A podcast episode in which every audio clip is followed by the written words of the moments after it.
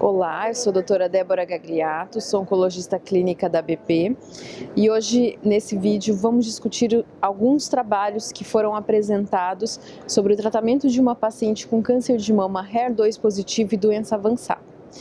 Para contextualizar, esse é um campo em que nós temos opções de tratamento muito boas. Quais são essas opções?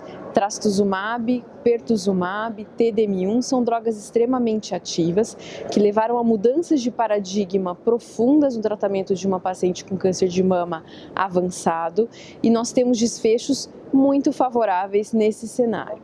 No entanto, nós sabemos que, infelizmente, virtualmente todas as pacientes vão evoluir, infelizmente, com progressão da doença, essas duas importantes linhas de tratamento. Uma primeira linha com quimioterapia trastuzumab e pertuzumab, progressão de doença, uso de trastuzumab entancina, o TDM1, e infelizmente essas pacientes vão progredir.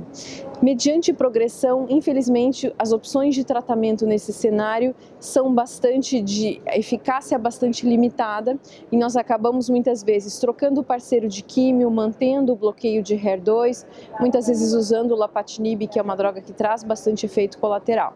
Então, nesse contexto é que foram apresentados dois importantíssimos estudos no cenário de doença HER2 já refratário aos meus melhores tratamentos. O primeiro dele avaliou tucatinib, um inibidor de tirosina